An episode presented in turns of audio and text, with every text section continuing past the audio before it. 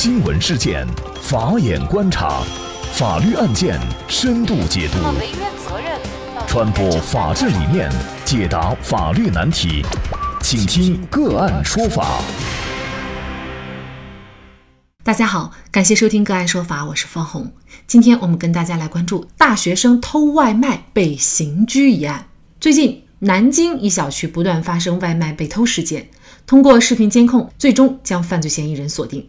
据媒体报道，偷外卖的是位知名大学的本科生周某，住在一间合租房内，正准备复习考研。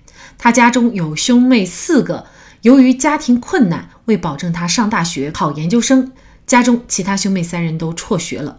周某因为被刑事拘留，引发了广大网友和法律人士的关注。一时间，寒门大学生偷外卖是否情有可原，引发了讨论。然而，就在七月二十号下午，南京市公安局官方微博“平安南京”发布通报称，经查，李某某，也就是此前新闻报道当中化名的周某，二十四岁，二零一八年毕业于湖南省衡阳市某大学，于当年来南京工作。目前在南京某公司工作，有固定收入。其租住在雨花台区某小区。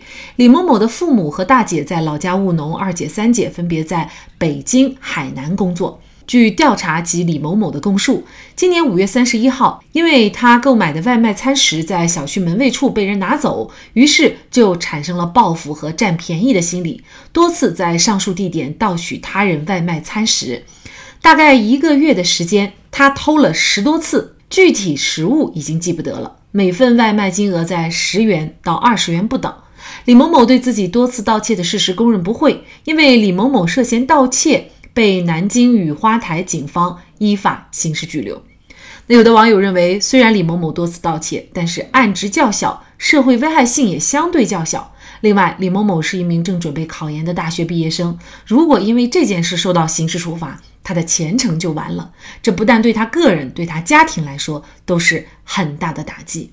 但也有网友认为啊，法律有惩治的作用，但也应有挽救的作用。司法机关可以对李某某从轻处罚。这名准备考研的李某某，他多次偷外卖的行为，到底构不构成犯罪？他的行为是否情有可原、从轻，甚至免于处罚呢？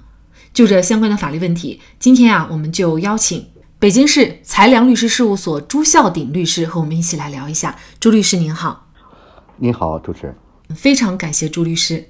那应该说呢，对于大学生偷外卖的这个行为啊，到底该不该追究刑事责任，也引起了激烈的讨论。不仅呢是在普通的网民内部，甚至呢在法律圈儿也引起了争论。那么每次只是偷了。十块钱到二十块钱不等的外卖，在我们看来呢，这种金额是非常小的。那这样的行为仍然会构成盗窃罪吗？从媒体报道的角度看，似乎他盗窃的次数比较多。呃，那么根据现行的刑法和我们的司法实践经验来看啊，像这样恐怕已经构成了刑事犯罪，恐怕已经构成了盗窃罪。我们刑法规定的一个是。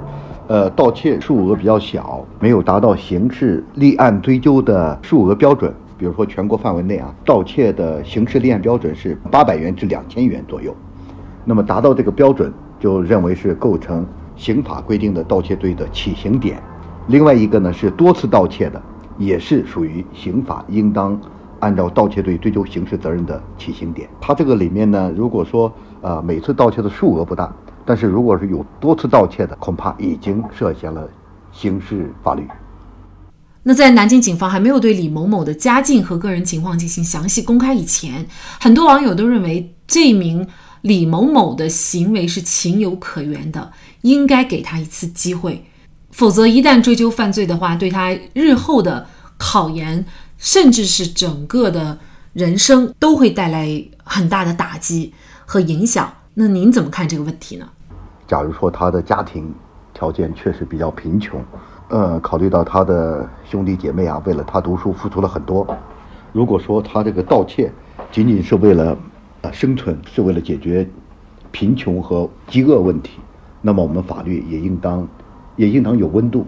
对于这种案件呢，如果能够不以刑事犯罪处罚，啊，我们认为这也是比较恰当的。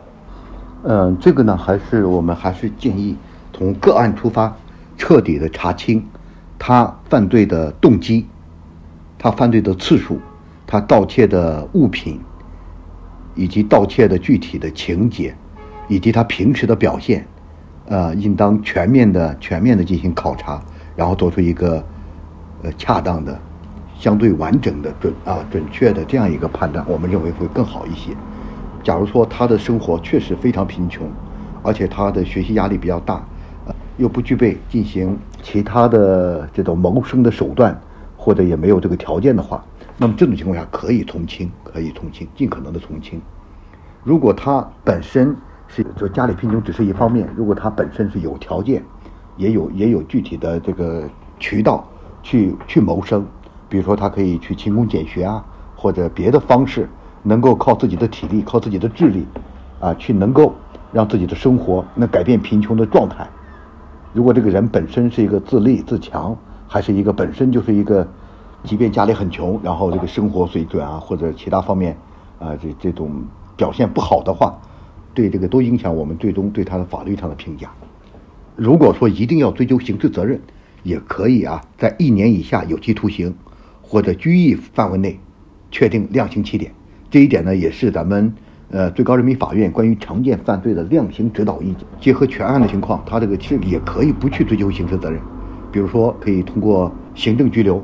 如果行政拘留就能够达到这样一个目的，哦，就不必动用刑事处罚。那么，如果穷就可以偷，那么那么所有的贫困人口犯罪是否就不用都追究刑事责任了？那么这公平吗？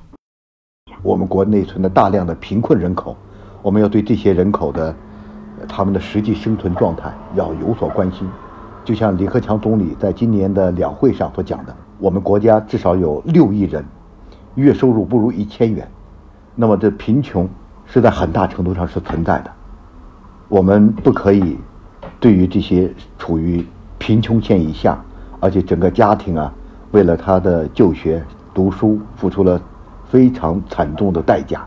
那么在这种情况下呢，我们的刑罚还是要不以犯罪处理，然后让人们、让穷人能够感受到，呃，这个生存，呃，感受到这种社会的温暖。就像很多律师也愿意为他提供法律帮助。如果这样一个学生确实是因为贫困，我相信社会上的网友也会愿意伸出啊援助之手来帮助这个孩子，帮助这个学生能够摆脱经济上的贫困。让他成为一个真正的对社会有用的知识分子，我们也不希望因为这个事情而毁掉他的一生。那么，就是这样的一个问题，我们也采访了山东华鲁律师事务所主任、刑辩专业律师王学明律师。我一直觉得这个大学生并不是因为贫穷而盗窃，因为他的情况并不是达到吃不上饭的处境，正准备考研，而且还在校外租房。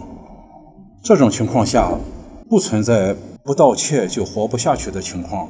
因此，我的结论性的意见就是，他纯粹是人品问题。网上还有个不好的现象，就是把他的盗窃归咎为社会的原因。我认为这是不客观的、不真实的。人品问题不能归咎为社会因素。偷在什么情况下可以被原谅、被免责？我想，这不仅仅是一个法律问题，也是一个社会问题。当一名年迈的老人贫困到无法谋生、无处求助，为了生存而多次去偷人家的馒头吃，这算不算是犯罪？法律又是否可以网开一面？而当一个壮年，他有体力劳动，但不想去谋生，又和邻居有过节，他多次偷了邻居家的馒头吃，又是否算犯罪？显然，虽然两者主观恶性不同，但行为本身的社会危害性都很轻微。刑法是最严厉的惩罚措施，对于社会危害性不大的行为，是否有必要都要以犯罪论处，还是仅仅治安处罚即可？恐怕执法者不仅仅考虑的是法律条文本身的规定，还应该考虑刑法原则、法理以及社会效果等综合因素，才能达到实现法律的公平正义的目的。好，在这里再一次感谢北京市才良律师事务所朱孝鼎律师和山东华鲁律师事务所主任王学明律师。那么大家如果想获得我们节目的图文资料，欢迎您关注“个案说法”的微信公众号，在历史消息当中就可以找到这期节目的全部图文资料。那么大家在生活工作当中遇到一些法律问题呢，也欢迎大家向我们进行咨询。您可以添加幺五九七四八二七四六七这部手机号码的微信号，就可以找到我们，他们都非常的资深、专业和负责任。感谢您的收听，我们下期节目再见。